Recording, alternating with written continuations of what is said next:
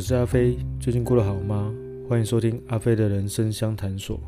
今天想要跟大家聊的题目是承认自己不好的部分，反而蛮好的。会想聊这个题目，是因为前几天有个朋友问我，他说他为了改善自己不擅长与别人聊天的问题，特地去参加人际沟通的课程。后来，他就在生活中运用了他在课程中学到的一些沟通技巧，比方说如何开启话题，怎么跟人拉近距离。他也很用心地准备了很多笑话，以备随时在聊天的时候可以运用上，感觉应该会有不错的效果。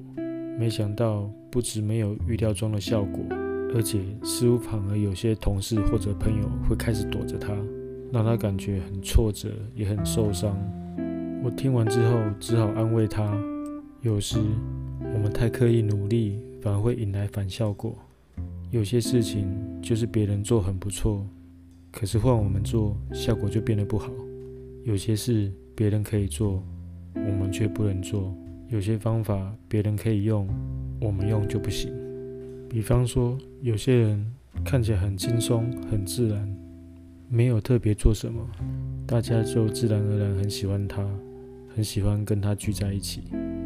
以前读书的时候，你应该也遇过这样的同学，他们整天在打球，没有在读书，可是每次考试都考得非常好。从上面两个例子，你可能会感到非常不公平。为什么有些人这么轻松就能受人欢迎，也有些人随便读书就可以考出好成绩？比较起来，真不公平。不过，事实上，也一定有某些事情是我们可以做，但是别人做不到的。而我们该做的是承认自己不好的部分，理解自己的弱点，并不是说我们的弱点都不能加强。只是，如果你用你的弱点要去追上别人的优点，你不觉得会特别费力吗？比方说，我以前读书的时候，数学烂透了。你觉得我应该用十分的数学去追别人八十分的数学，还是该选择八十分的国文来努力呢？因为我们的时间跟精力都有限，同样的时间与精力，我的数学可能可以拼到三十分。可是你觉得三十分的数学能够赢人家吗？同样的时间与精力，我的国文也许有机会拼到一百分。我为什么不从这边的去努力呢？你觉得三十分能够去赢别人，还是一百分能够赢别人呢？我想答案应该很清楚。所以说，最重要的，我们要选对战场来努力，认清自己的弱项，不代表就是一定放弃。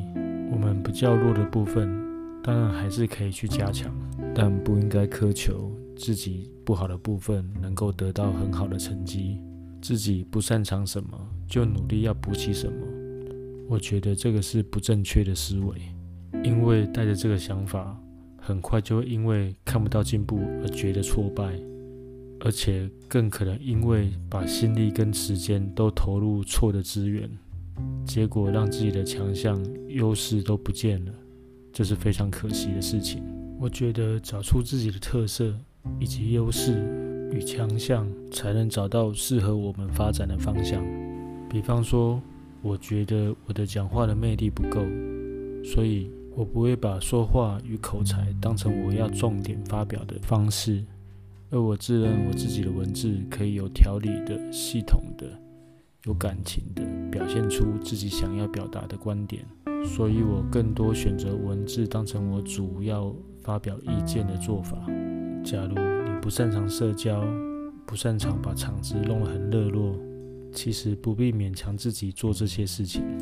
你可以运用你的其他特点，比方说你很细心，你就可以在人际关系里面运用到你细心的优势；或者是你做事很有条理，甚至有些人就是天然呆，这些都是你独有的特色。善用你的优势以及特点。你就能在生活中找到自己的利基点，不必别人做什么成功，你就要跟着做，因为你跟着做未必会成功，反而会让自己更辛苦。